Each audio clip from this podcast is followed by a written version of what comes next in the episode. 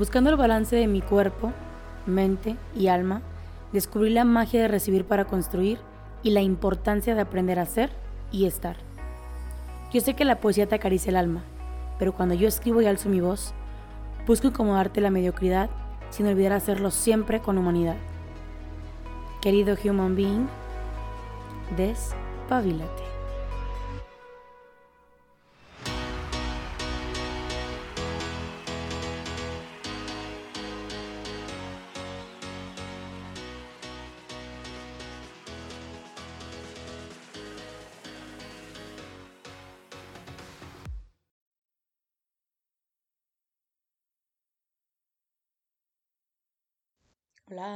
Querido human being, ¿cómo estás? Espero que estés teniendo un jueves bonito, bendecido, exitoso y productivo. Hoy no es día de subir podcast, eh, de hecho he estado muy desaparecida las últimas semanas. El día oficial del podcast es los viernes, pero hoy es mi cumpleaños número 21 y quiero festejarlo por primera vez en mi vida, en mi corta vida, siendo y viviendo a conciencia. Y bueno, eh, para hacerle honor a este gran día, eh, traje virtualmente por medio de una llamada a este episodio al ser humano tan especial que es mi abuelo, es mi persona especial en todo el mundo y ya vas a saber tú por qué. Eh, yo nací el día de su cumpleaños y por primera vez en 21 años no vamos a festejarlo juntos porque coronavirus, gracias. Pero, mm, pero estoy agradecida de que los medios de comunicación me permitan tenerlo aquí yo tengo la fortuna de nunca haberla tenido fácil en la vida y creo que él me comprende perfectamente y su historia me enseña todos los días que, que es muy sencillo rendirse y colgarse de, los, de las circunstancias que has vivido, pero, pero es mucho más, más, más valioso e importante tomar la decisión con coraje, con valentía, con tenacidad de convertirlos en seres humanos que, a pesar de las circunstancias, sean genuinamente humanos y capaces de amar y de aportar a todas las personas que se crucen en su camino. Les presento a Otoniel Escalante Castro, mi abuelo, y aquí vamos. ¿Pero de qué vas a hablar? de usted, de su vida, de sus, de sus aprendizajes, de sus valores, de las cosas que, que nos pueda aportar a los jóvenes que andamos descarrilados por el momento?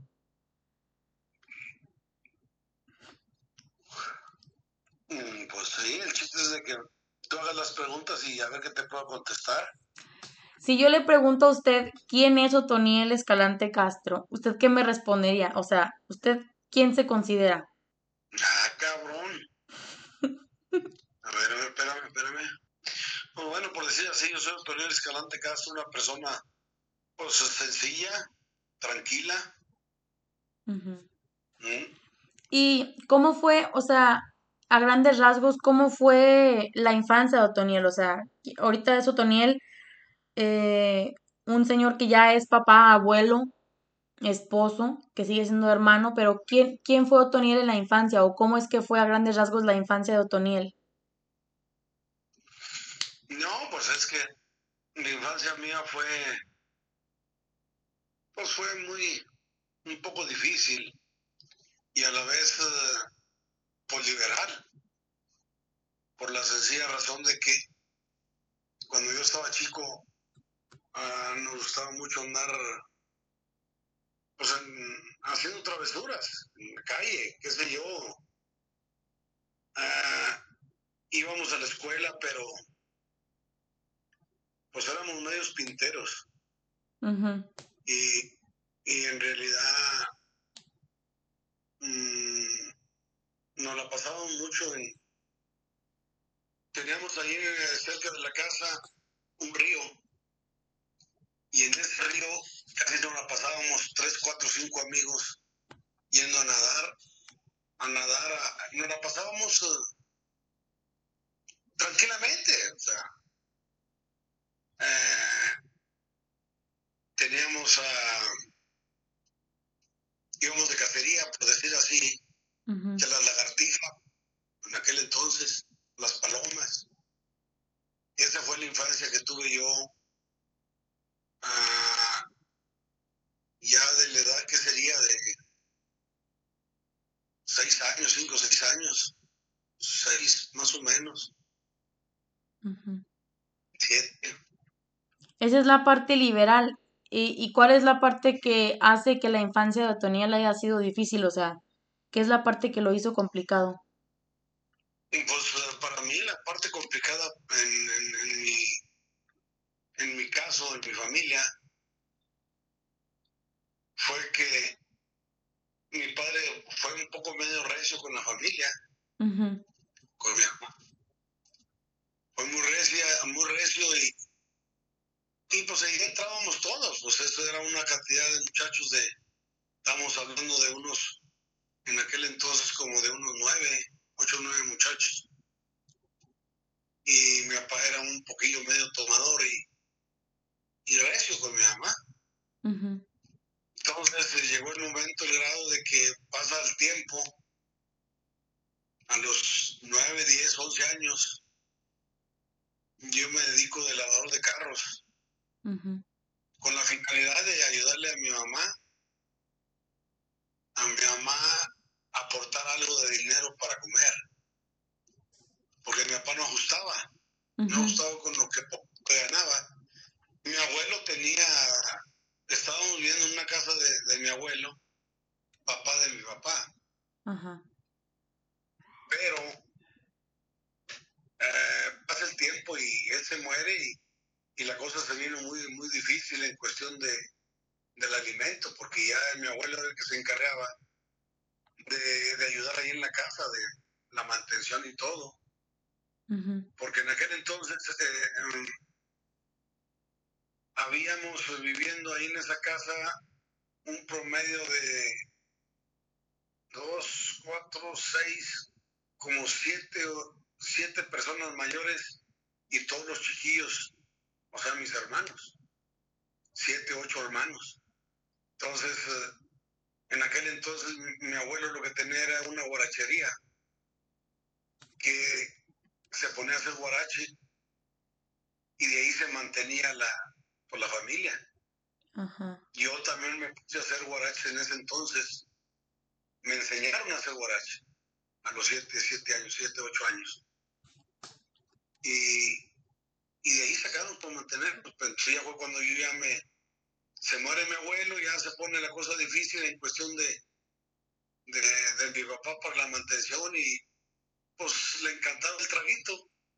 Entonces yo me puse a lavar carros en ese entonces y sí sacaba, que sea algo, pues pagaban 50 centavos la lavada de un vehículo, de un carro. Wow. Y ya 50 en aquel entonces para, para uno era mucho. Pues yo aportaba poquito, no aportaba mucho. Pero fue creciendo fue creciendo o fue pasando el tiempo más bien y llegó el grado de que ya como a los 11, 12 años me enseñé yo a, manejar y me metí de taxista en aquel entonces. Estaba muy chiquillo, yo usaba una, usaba un, una almohada, usaba una almohada para poder alcanzar bien, para ver adelante.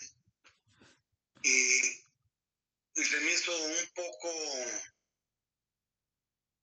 pues te diré que, o más bien se me hizo bien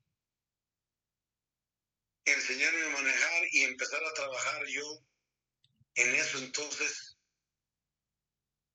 casi casi como taxista, o sea, ya, ya, ya, ya un 80, 90% como de taxista, porque no me dejaban muchos viajes, o sea, poquitos porque siempre estaba chico todavía. Pero ya pasando el tiempo, pasando el tiempo, ah, ya me empezaron a, a, recomendar viajes pesados. Aquí donde vivimos nosotros, pues está cerquita de la sierra. Y ya nos íbamos, me iba yo a la sierra a viajes, lloviendo y todo, porque en aquel entonces no había camino de terracería, todo eso, no había puro, camino de mano de obra. Donde en aquel entonces llovía mucho y en cualquier terreno que iba uno, pues como lo dice el dicho, se atascaba uno, ¿me entiendes? se atascaba uno y, durábamos hasta un día para poder salir de, de, ese lodazal. Pero ahí me empecé, me empecé a enseñar a, a, ser hombrecito y, y ayudar más a mi familia.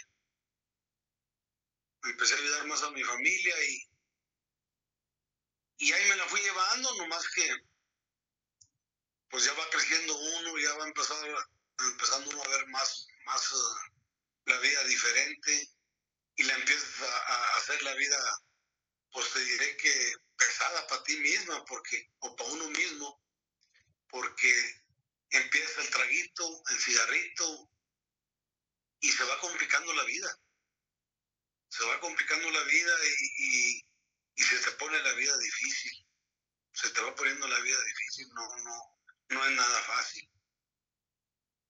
Entonces, eh, yo al principio le sufrí mucho, mucho y, a la vez eh, me siento orgulloso de ver, de haber hecho eso y, y, salir adelante, salir adelante. Y, y esa es mi, mi, mi, cosa, mi vida, mm, pues te diré que más durilla y a la vez eh, pues eh, más libre para hacer muchas cosas que al principio mi papá se enojaba mucho porque no iba a dormir a la casa, me regañaba muchísimo, pero no era porque no fuera a dormir porque anduviera yo tomando esto y lo otro. Lo que pasa es que en, en los viajes había veces que pues nos quedábamos en ciertos ranchos porque no podíamos regresar ese mismo, esa misma noche o ese mismo día. Entonces, eh, para mí eran aventuras, muchas aventuras.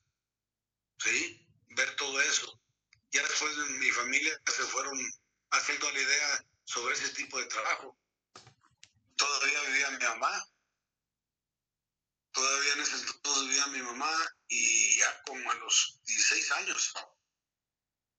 Ella misma todavía se enojaba mucho porque yo salía a viajes muy peligrosos, porque en ese entonces, te vuelvo a repetir, llovía mucho, iban los ríos grandes y todo eso, y aún así, con el vehículo, pasábamos los ríos grandes. ¿Cómo los pasábamos? Era una cosa muy sencilla, nos agarramos de arriba para abajo y con la, con la de reversa, todo de reversa. Entonces era como hacíamos nosotros las pasadas fáciles que no se apagaban los vehículos tan fácilmente. Y mi mamá se enojaba mucho porque era un peligro, pues, bastante. Y pasa el tiempo, pasa el tiempo y, se muere mi mamá. Ya los 16 años y feria. Se muere y, y, pues ya se pone la cosa un poquito más difícil para, para lo mismo, para mis hermanas y todo, ahí en la familia. Y resulta la cosa de que cuando muere, pues ya se pone la cosa muy triste. Mi papá, pues, tomaba y la que nos ayudaba ahí a la mantención era una tía. Una tía era, la que nos, nos ayudaba ahí a salir adelante. Yo aportaba poquito y ella aportaba mucho. Y pasa el tiempo y me voy a los Estados Unidos. Sí, me voy a los Estados Unidos y voy allá, caí más o menos como en el 73. Ajá. Y esa fue mi, primera aventura,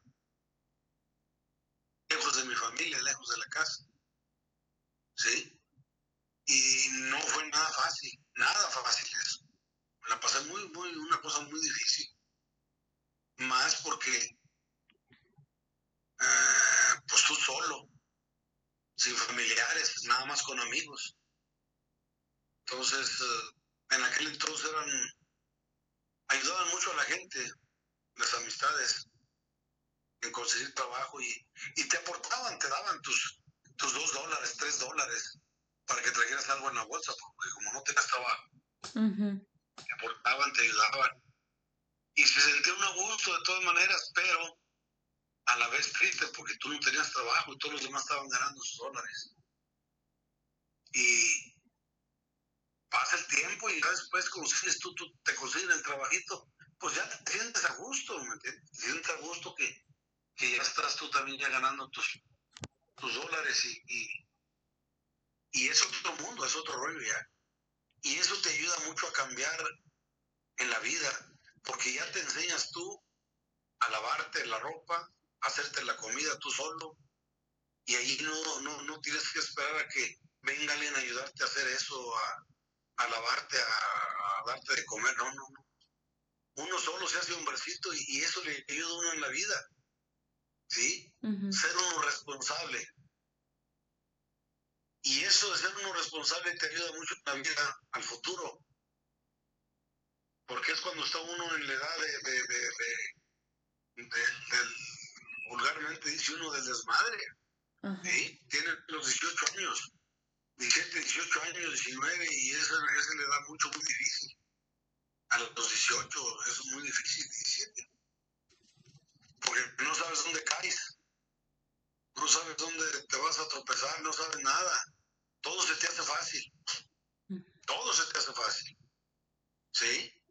Entonces, eh, si no se pone uno listo en la vida, te echas a perder y, te puedes matar en, esa, en esa edad. A mí en esa edad me, me, enseñaron muchos que es que fumar marihuana. Pues todos empezaron a aprender su cigarrito y a mí me dieron uno, ¿no? Pues, ¿Qué sientes? Pues nada. Pero no sientes nada, no siento nada. Pero que tienes que sentir esto, no. No siento ni madre nada, Y les aventé su cabrón cigarro y, y de ahí para adelante no me hicieron fumar más nada. ¿Por qué? Porque a mí no me gustó nada y los demás sí. En ese entonces usaba mucho la marihuana. Entonces, pasa el tiempo, pasa el tiempo y, y, y, va uno madurando, va uno madurando, depende, depende del ser humano que seas. Maduras o te echas a perder. ¿Sí? Entonces pasa el tiempo y, y ya yo tengo mi novia, por decir así. Yo tengo mi novia y fui, una, fui de Estados Unidos allá a verla y me volví a regresar otra vez a los Estados Unidos a trabajar y me regresé otra vez. Entonces ya fue cuando me casé. ¿Sí? Me caso, me caso y hago todo lo posible por, pues, por entrar otra vez de mojado, pero ya con toda la mujer. Y llegamos a Estados Unidos y allí nacieron dos muchachas. Y estuvimos ahí del, del 77, que me casé, hasta el 81, 82, más o menos. Me regreso a México. Y llego, aquí en México y pongo mi negocito y esto y lo otro de hacer tortas y tacos y sabe qué tanto relajo hicimos. Con la finalidad de, pues de, de, ya no regresar a Estados Unidos, de, de estar, de tener yo aquí un trabajo ya. Pero ya en Estados Unidos a mí me habían dado el permiso de un mes que cuando se llegó el mes me dijo, me dijo la mujer, dijo, pues, pues ya vete, ya, ya tienes que estar allá en el trabajo. Yo aquí me voy a quedar con mis hijas. Dijo, cuando me dijo eso, dije, ni madre, yo también me no me voy. Y además cuando me quedé también aquí y empezamos a hacer vida. Pero luego se acaba el, el, medio trabajo ese de las tortas, hamburguesas y todo eso. Y me voy a trabajar a una cantina, a un bar de un, de un cuñado. Me voy yo de cantinero. Resulta la cosa que esa cantina, en vez de ayudarme, me estaba perjudicando porque yo estaba de tú por tú con los, con los clientes. Yo les ¿qué quieres? Pues que una, una, una cerveza, una cuba, y tómate tú una. Yo también me tomaba. Me la brindaban. Pues me hice alcohólico en poco tiempo me hice alcohólico y, pasó el tiempo casi como un año trabajando ahí. Hasta que dije, hasta aquí, no más. Y dejé eso y me volví a meter de taxista, pero ya después de muchísimos años. de muchos años, ya después de que pasó todo eso. Me volví a meter de taxista y resulta la cosa de que, pues ya, como ya había dejado la cantina, ya me empecé a acomodar acá mejor. Pero seguíamos con la tomadera de vino. Ese era el problema. Pero pasa el tiempo y a la mujer le invitan a un grupo, a un grupo de adolescentes aquí en Valparaíso, le invitan a hacer un encuentro. Y me dice a mí, ándale, pues vamos. Le dije, no, ni madre, yo no voy. Que mira, que te ayuda para que no, no, yo no voy, si quieres tú. Y resulta la cosa de que ya cuando nos llegó el día, había un sacerdote mucho, muy buena gente y buena onda con nosotros, nos quería mucho. Y le, le dijo a mi, mujer, ruégale, mira, ruégale, gente. No, ya le dije muchas cosas, padre, y no quiere. Pues déjalo, pues. Si, si le interesa, va a venir. Si no, o no. Tú métete para que hagas el encuentro. Pues ya la metió. Y, y siempre eran, eran muchos, muchos muchachillos y muchos y muchas madres también, muchas madres de familia, porque se compone el grupo de papás y muchachos, ¿sí? Entonces eh, resulta la cosa de que ya se fue ella, eh, me acuerdo que era temprano, se fue y luego ya me quedé solo yo en la casa y ya se empezó a hacer noche, dije, ni madre, me sentí solo y agüitado, dije, no, yo también me voy y ahí voy Y ya me puse, hicimos el encuentro, un encuentro muy bonito que me hizo reaccionar sobre mi alcoholismo. Porque nosotros éramos de que estábamos en el jardín, estábamos tomando, pisteando y con la música. Agarraba uno la música y ahí en el jardín, ahí pisteando y nos valía. En ese entonces no había prohibido, no prohibía nada de eso. Entonces, no, pues hacíamos de las de nosotros. Y ya cuando hice el encuentro, que salí yo, mis compadres y mis amigos estaban ahí mismo, en el jardín, ahí donde tenemos. Y ya me invitaron, eh, vente para acá, vente porque te hice una cubita, esto y lo otro. Dije, no, yo ya no. ¿Cómo que no? Entonces tú también ya eres, ya eres cura, o sea, ¿cómo me nombraban aquel entonces? ya viste la luz y que sabe qué, que mira lo que haya sido. Sabes que esto a mí me, ayudó mucho y, yo veo que, que, todo lo que hemos estado haciendo está mal. Está mal y, es mal ejemplo.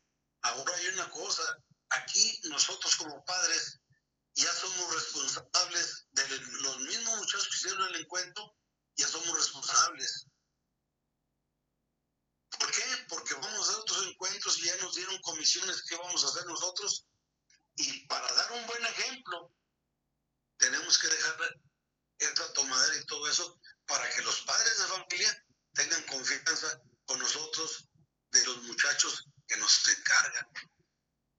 Y desde ahí, Juan, de, yo empecé a, pues sí, a, a ver mejor por buen camino, porque yo no les iba a dar un ejemplo malo a los muchachillos, ni un mal ejemplo a los papás de los muchachillos. Entonces yo, por ejemplo, en todo eso que, vi yo en mi, en, mi vida, yo sí les recomiendo a los muchachos de que se fijen bien lo que hacen. Que se fijen bien lo que hacen y que pongan los pies en la tierra, porque es fácil. Es fácil decir yo, deme un, toque o deme un, una línea, o deme esto, deme el otro. Y cuando menos se acuerde ya están, están ya sin poder salir atrás. Otra, mezclados ya inclusive con otras gentes que no deben de mezclarse con esas gentes porque ya no pueden salir. y es muy difícil, es muy difícil todo eso, todo eso es muy difícil. Eh, a mí me pasó en mi familia, uno de mis muchachos ya se me, se me quería descarrear y, y, a tiempo, a tiempo le marqué el alto y se enderezó y gracias a mi padre Dios es un, es un padre de familia y un esposo, pues muy bueno y, con toda la familia, muy buena onda. Entonces, por eso yo les recomiendo a los adolescentes, jóvenes, que se fijen, que se fijen bien, que se fijen bien lo que hacen. Porque saben claramente que ya no hay re retrocesión para atrás, no hay reversa, no hay nada. Se jaló y se jaló. Entonces, van a dar un paso para adelante, fíjense bien dónde van a pisar. Esa es mi recomendación. Abuelo, este, yo creo que muchas veces le, le digo o, trato de demostrarle como que lo quiero y bueno, para los que nos van a estar escuchando, yo tengo una relación especial con mi abuelo, no sé por qué, yo creo que espero que ambos estemos de acuerdo en esto, que es una relación especial. Mm, al menos yo así la he sentido desde que soy una niña. Y muchas veces me han preguntado mis amigos y amigas y personas que he conocido, ¿por qué, por qué este, por qué tanto apego a mi abuelo y por qué tanta admiración o, qué es lo que hace que no sea solamente eh, mi abuelo, sino que sea como que mi amigo, como que mi motor, como que mi ejemplo a seguir muchas cosas.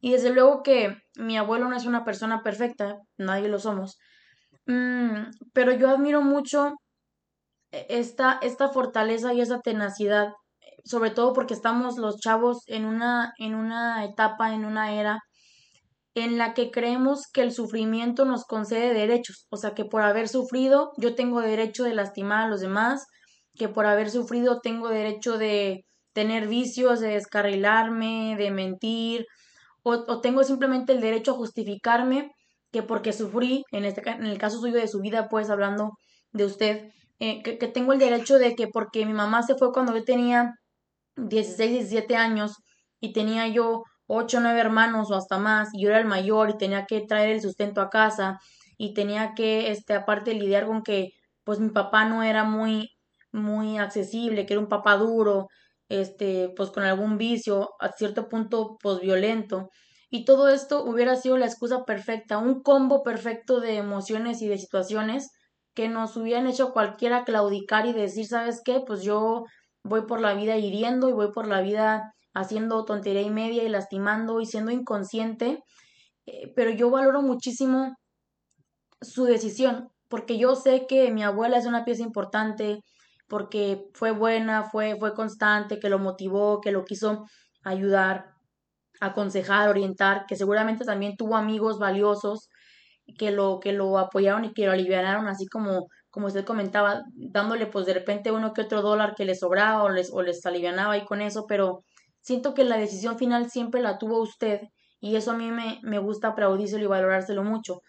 A pesar de que la gente lo ayudó y vio, y vio en usted potencial, usted siempre decidió ser mejor y siempre decidió que una vida tan complicada y, y, a lo mejor pues con muchas heridas y con muchas carencias emocionales y hasta económicas no lo iba a definir, o sea, que las circunstancias tan difíciles que haya pasado no lo iban a definir, no solamente económicamente o emocionalmente, sino como hombre, como papá, como cabeza de una familia, y que usted iba a, a decidir todos los días, hasta el día de hoy creo yo que sigue decidiendo, eh, ser un mejor hombre, ser un hombre de fe, ser un hombre bondadoso. Yo lo noto y les comparto a quienes nos escuchan, que con mi abuelo no nada más me siento yo así como que lo admiro, sino que los hijos de sus hermanas, de sus amigos, los vecinos, eh, hasta los hijos de, de los empleados que, que, han acompañado a mi abuelo en, en, este camino y demás, le tienen un cariño especial por, por esa capacidad que tiene como de dar siempre amor. Y cualquiera habría dicho, a mí nadie me enseñó a amar porque yo estaba solo, porque yo estaba muy chiquito y me maltrataron. Y sin embargo yo pienso que usted es una de las personas que más sabe darse a los demás. O sea, esa es una de las cosas que yo más reconozco de, de su vida y de su historia. Que, que luchó siempre por superarse, repito, no solamente económicamente, sino como ser humano. O sea, que decidió ser mejor ser mejor papá, ser mejor amigo. Y, y hoy es una persona, no por nada, hoy es una persona que todo el mundo quiere y que todo el mundo busca para sentirse en paz, acompañado, tranquilo. O sea, es una motivación para muchas personas. Y, y eso es lo que yo, yo siento que es lo que más hace especial a mi abuelo, el que todos los días decidió que a pesar de estar tan herido, y, y en aquel momento yo me imagino que a veces hasta enojado, ¿no? Y desesperado, decidió tomar decisiones este, diferentes y que eso le costó caro, pues claro que le costó caro, ¿no? Pero que siempre decidió ser mejor que su versión pasada.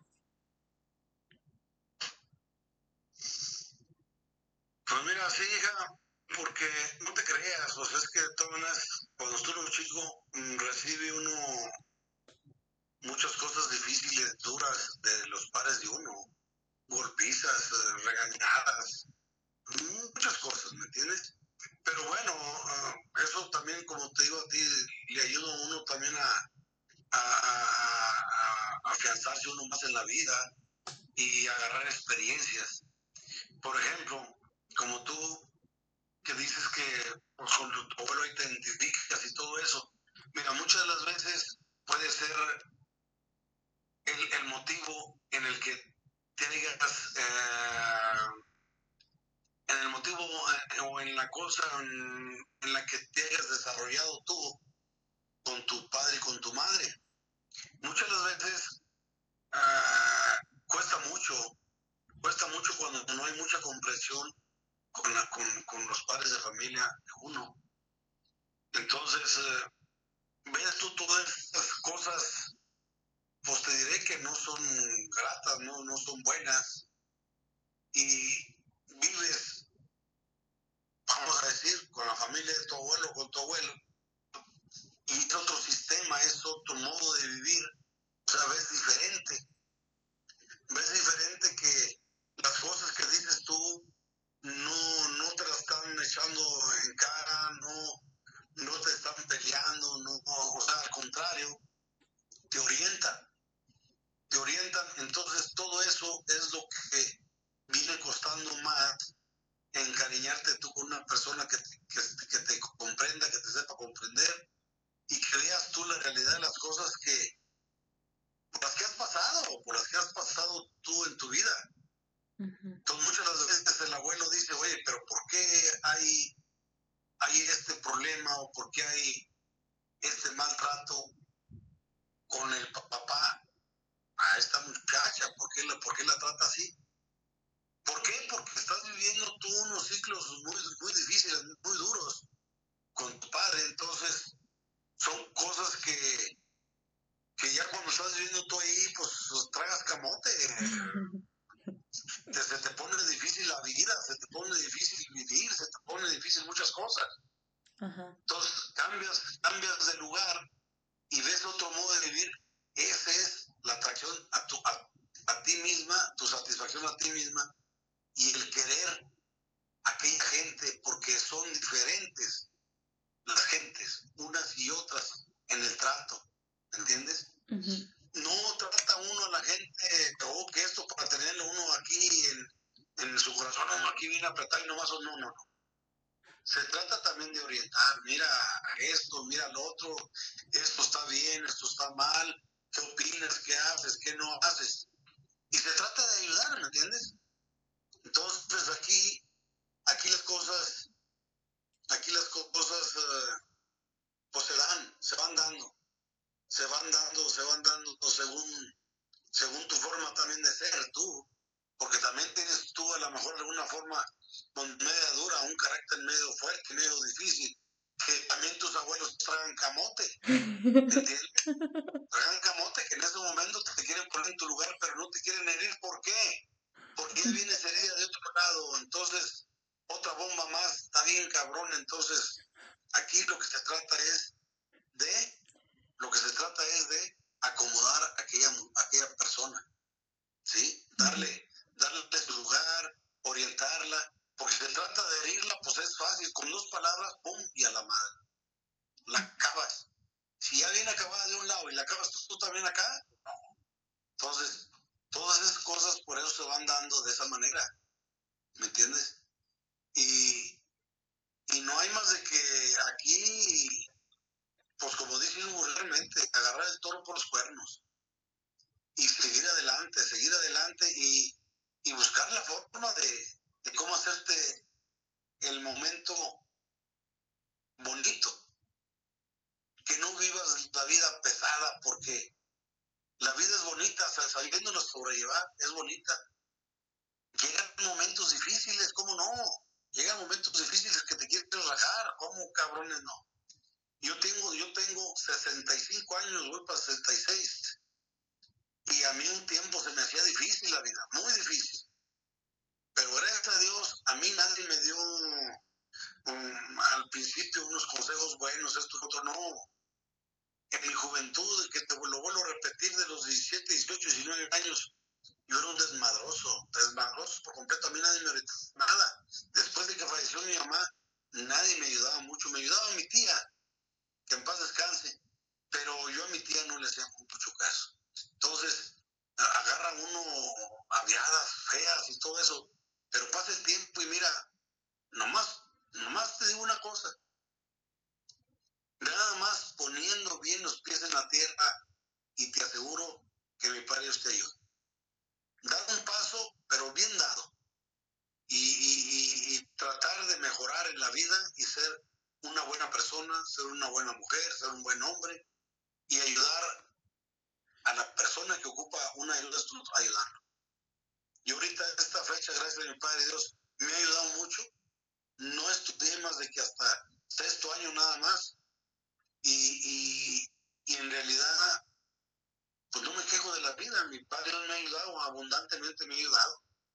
¿Sí? Con la salud, más que todo la salud, que es la que ocupa. La salud. Esto me ha ayudado con todo eso. Entonces yo estoy agradecido con él muchísimo. Económicamente me vale un cacahuate eso. La salud es la que me interesa. y, te digo, entonces, estamos bien. Estamos bien. Abuelo, y por ejemplo, mm, sabemos que las mujeres también tenemos nuestro carácter, pero, pero somos un poquito más blandas o un poquito más, digamos, fáciles de, de, de hacer concientizar o, de dialogar. Es más fácil hablar con una mujer, hacer entender a una mujer, sensibilizarla, vaya. Pero si en este momento alguien del otro lado del, micrófono y, de esta llamada que estamos haciendo usted y yo, lo escuchara un, un muchachito de entre 16 y 25 años, digamos, eh, que no la ha tenido fácil y que anda embroncado con la vida, este, y que, y que de repente siente que, que la única salida es andar en el desmadre y, y andar de guapo o de guapa también es para las mujeres, este, y andar en, en los vicios y que, y que no encuentra una forma de, vaya, de tomar las riendas de su vida y, y de sanar y de perdonar todo eso que les ha hecho tanto daño. Usted brevemente, así, ¿qué les diría? Usted sin conocerlos y sin, y sin esperar nada a cambio, ¿qué les diría de corazón a corazón? O sea, para que algo les diera esta certeza de que no será sencillo, pero, pero que sí se puede eh, crear una realidad diferente a la que les ha tocado hasta el momento vivir. Mira, por ejemplo, como aquí, a la mujer. La mujer es... Dura. La mujer es durilla y, rejega y esto y lo otro y la regada, ¿me entiendes? Pero, pero, nosotros los hombres somos mucho, muy astutos, mucho, muy astutos. Que nosotros sabemos cómo hablarle a una mujer, aunque esté renegando, aunque, aunque diga lo que diga, esto y lo otro y la fregada, a la mujer nomás se le habla bonito y se le ruega, y se le ruega, y se le ruega, y se le habla, y le habla uno bonito, y la mujer cae. ¿Sí? La mujer cae. Entonces, aquí, aquí, lo que tiene que hacer, por ejemplo, una mujer, vamos a ver, pasa un caso de esos.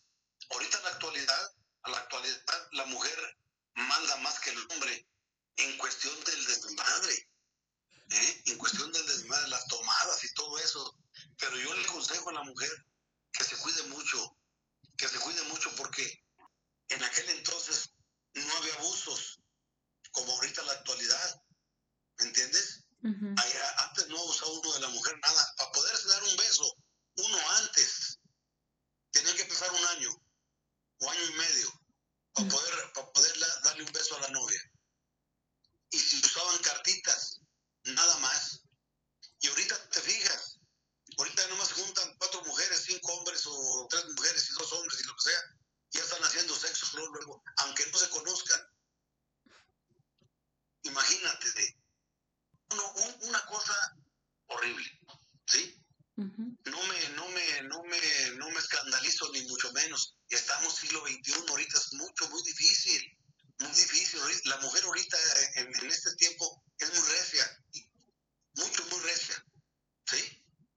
Ahorita yo te digo que de cinco personas que están tomando con, con cuatro o cinco hombres, tres, cuatro ya se meten con, con, ellos. Y una o dos son las que siempre, siempre se detienen. ¿Me entiendes? Entonces lo que, lo que sí les doy un consejo es, es que se cuiden, que se cuiden porque entonces, qué mejor que se cuiden y, y se vayan por un buen camino. ¿Sí? Lo mismo, lo mismo, mira, yo, yo, yo conocí aquí amigos chicos, porque apenas hace poco que los conocí, eh, ahí, y, y, ahí anduvieron, anduvieron aquí en el, en el, aquí en el pueblo. esto va para los muchachos, que, que, ya nos hicimos amigos y todo eso, entonces por ahí anduvo metiéndose unos muchachillos ahí con, haciéndose amigos a, a esta gente que, que mala que le dice. Y les dije una vez, mira, no te metas allí porque al rato no vas a poder salir. No, no, que yo nomás ando así, que sabe que eso. No, no, no, no andes así, porque al rato va a haber problemas.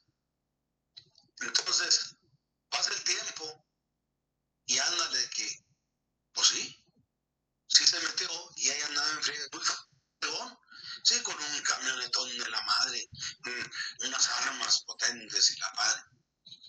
¿Y qué duró? no duró ni un año, ni año y medio cuando lo mataron. A otros amigos que conozco aquí también les pasó lo mismo. Entonces, yo lo que digo una cosa,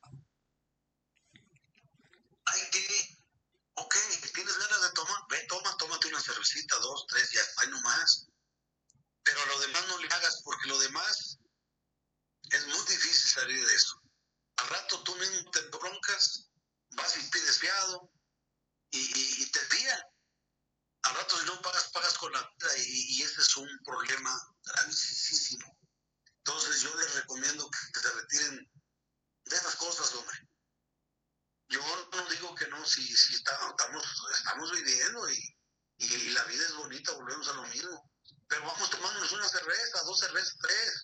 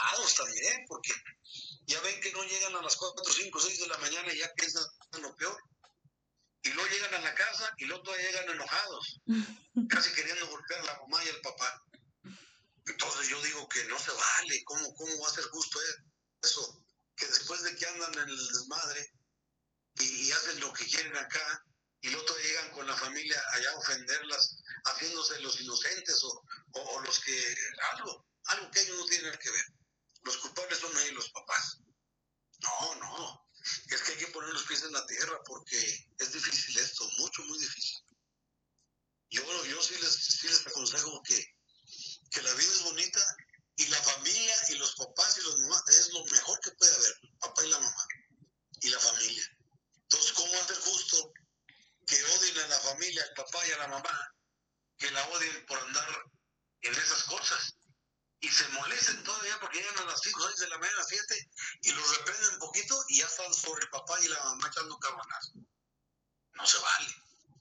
Entonces yo nada más trato de que orientarlos, ya si son muchachos chicos, traten de buscar un grupo, traten de buscar un grupo por ahí donde se metan hay, evangelizadores, hay, hay otro que, hay otro, otro, más que no sé cómo se llama, Jóvenes para Cristo, y hay, hay muchos, muchos grupos donde se pueden meter y hacer algo por la vida más bonita, más mejor, ¿sí? Y hacer, ellos, o sea, ellos van a hacer una cosa bonita para enmendarse, y a través de este mensaje ellos van a dar otro mensaje más adelante, ¿eh? porque ya ellos van a hacer otras personas al ir a esos grupos. Y eso es lo que trato nada más de decirles. Pues muchísimas gracias, abuelito. Este, este audio se va a editar y se va a publicar el jueves, que es nuestro cumpleaños. Mi abuelo y yo cumplimos años el mismo día. Entonces, es el primer año, el primer año de, de 21 que no vamos a estar juntos, pero esta es mi forma de, de, de acercarnos, abuelo. Eh, gracias por regalarme su tiempo en su ratito de descanso y por aportarle, yo sé que le va a aportar a muchas personas, este, mientras escuchaba su, su plática, se me vinieron inevitablemente personas que, que yo quise o quiero mucho y yo siempre que quiero a una persona bien, me nace el presentarle a mi abuelo porque sé que de mi abuelo podemos aprender muchas cosas. Entonces, este audio espero que le llegue a las personas indicadas. Este, y se va a estar escuchando otra vez más les digo, el, el, jueves 6 de agosto que cumplimos años. Entonces, feliz cumpleaños para nosotros por adelantado. Y gracias, abuelito, lo quiero con todo mi corazón y espero verlo muy, muy, muy, muy pronto. Le mando un beso fuerte, un abrazo. Y gracias, gracias. Dios me lo bendiga. Si se puede, otros 50 años más. Gracias, mija. No, ¿para qué tanto? lo, que mi, lo que mi padre Dios quiera. Amén. Le mando un fuerte beso, abuelo. Gracias. Gracias. Ándale, hija. Adiós. Mi querido Human Being, pues esa fue la, la, la entrevista breve con mi abuelo. Mi abuelo es muy importante para mí y repito, siempre que yo conozco personas a las que le tengo cariño especial y personas que marcan mi vida, a mí me encantaría presentarles a mi abuelo, porque una vez más lo digo, mi abuelo está lejos de ser perfecto, yo espero que nunca lo sea porque, como bien dijo una persona también importante en mi vida eh, del pasado, es que el día que uno comienza a ser perfecto o es perfecto, ese día dejamos de aprender, ese día dejamos de, querer evolucionar y de, y de aportar a los demás. Entonces yo espero que nunca mi abuelo, de aquí a que Dios lo deje en la tierra, nunca sea perfecto, ni siquiera se acerque a ser perfecto, para que me siga aportando a mí y a las personas. Escuchar, escuchar a los adultos mayores es una bendición, porque independientemente de que tengan ideas con las que ya no vamos de acuerdo, ideas con las que no comulgamos del todo, que tengan de repente un machismo arraigado en la sangre, en la piel, en los genes, tienen mucho que aportar y, han visto cosas, sucesos, cambios en la vida y en la sociedad que nosotros no hemos, no hemos tenido la oportunidad de presenciar. Entonces nos llevan un poco de ventaja, sí. Con la historia de mi abuelo contada brevemente, porque en realidad fue breve, se me adelantó él a todo lo que quería él contar y respeté, respeté cada punto que, que él quiso contar y cómo lo quiso contar porque finalmente pues es la historia de su vida. Eh, con la historia de mi abuelo uno se da cuenta que, que no siempre o casi nunca uno la tiene, la tiene sencilla, uno la tiene fácil y que uno puede ver a, un, una persona caminando por la calle no se imagina la cantidad de cosas que le ha tocado vivir, la cantidad de los que ha tenido que vivir. Yo me imagino a un, a un hombre joven de 17, 18 años en el extranjero, con un corazón roto porque su madre murió, con, con muchos hermanos, hermanas y nada más un hermano, eh, menores a él, con un papá que no supo estar de las maneras adecuadas por, por lo que tú quieras y gustes, querido human being. Y y en un país en el que las oportunidades, por más que sean oportunidades, no se sienten como, como oportunidades genuinas, en un país que no tiene tu idioma, que no tiene olor a casa, con tantas distracciones, con tantos retos, con tantas dificultades, con tantas tentaciones eh, hacia el lado oscuro de la vida, qué, qué valioso es que un hombre tan joven como él decidiera luchar contra corriente y, y darle un giro distinto a su vida. Esto nos invita, me invita y te invita a ti a respirar, a concientizar en lo que decidimos, en lo que elegimos para nuestra vida y a entender que independientemente de cómo sean las cosas en casa y en el historial de la familia, el hogar siempre te lo brindan las personas que te han visto crecer, que te quieren desinteresadamente. Y siempre te lo brindan las personas que ven tu peor versión y deciden quedarse para crecer, para aprender, para sanar, ¿no? Entonces, a eso te invito hoy con la historia de mi abuelo. Espero que te aporte, espero que genuinamente la aceptes y, y que genuinamente pues sea un impulso, ¿no? Para, para tu crecimiento. Entonces, gracias, te dejo con, con eso y nos escuchamos en el próximo episodio de este podcast con mucho cariño. Y nada, feliz cumpleaños a mí y al abuelo Otoniel. Chao.